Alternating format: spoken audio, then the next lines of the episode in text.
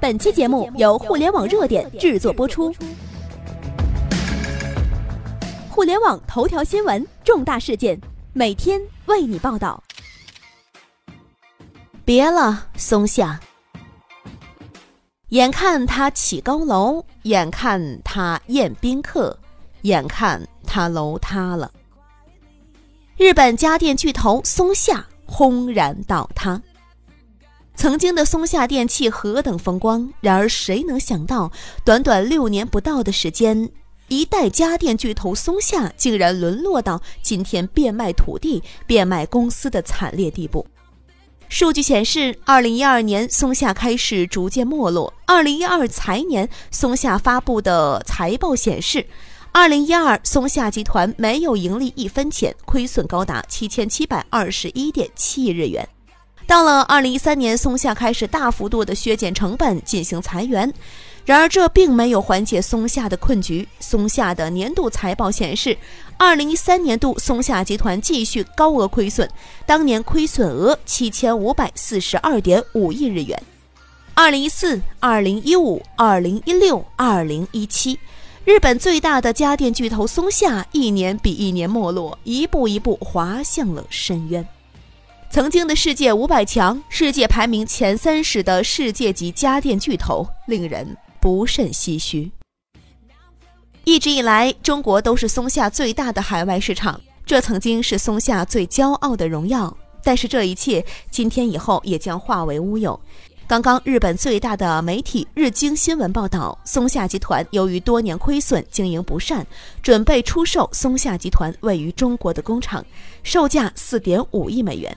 这家工厂位于江苏省苏州市，全名为松下系统网络科技有限公司，是松下电器和苏州创元投资发展集团在一九九五年十一月合资成立的，占地面积达到了两万六千平方米。它曾经是日本松下集团在中国最大的制造基地之一，给松下带来了无数巨大的利润。然而，烟花再美，也只不过是属于过去了。在倒闭和生存之间，松下选择了妥协，为了四点五亿美元，毅然决然地选择断臂求生。然而，这一切只是一个刚刚开始。二零一四年，日本科技巨头索尼面临绝境，总部大楼变卖，公司股份贱卖转让。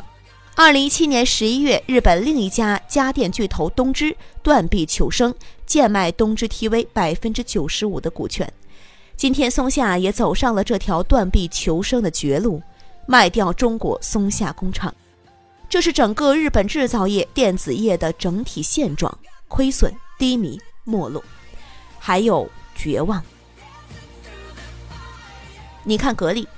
二零一七年十月三十一号，董明珠宣布，二零一七年前三季度格力收入创历史新高，营收达到一千一百零八点七五亿人民币，利润也创造了历史新高，达到一百五十四点二一亿人民币，同比增长百分之三十七点六八。你看美的，格力之后，美的也发布了二零一七年度前三季度财报。二零一七年前三季度，美的收入达到一千八百七十八亿，创造历史新高，那么增长速度达到百分之六十。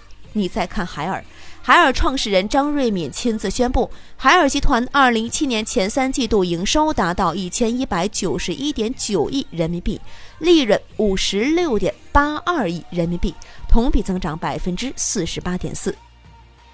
一边是不断亏损、不断变卖老本、断臂求生，一边却是不断加大成本研发、突破技术壁垒，销售额高歌猛进，利润创造了历史新高。同样是家电产业，同样是生产空调、洗衣机、电视，如果用一句话来形容，就是亲眼见证对手一天天变强，低下头却只能转身去卖总部大楼，这才叫绝望。滚滚长江东逝水，浪花淘尽岁月，繁华转头空。一眨眼，日本已是夕阳。我们的微信公众号“互联网热点”粉丝已经突破了八十二万了，没关注的记得在微信搜索“互联网热点”，记得关注。朋友们，我们在那里等候你。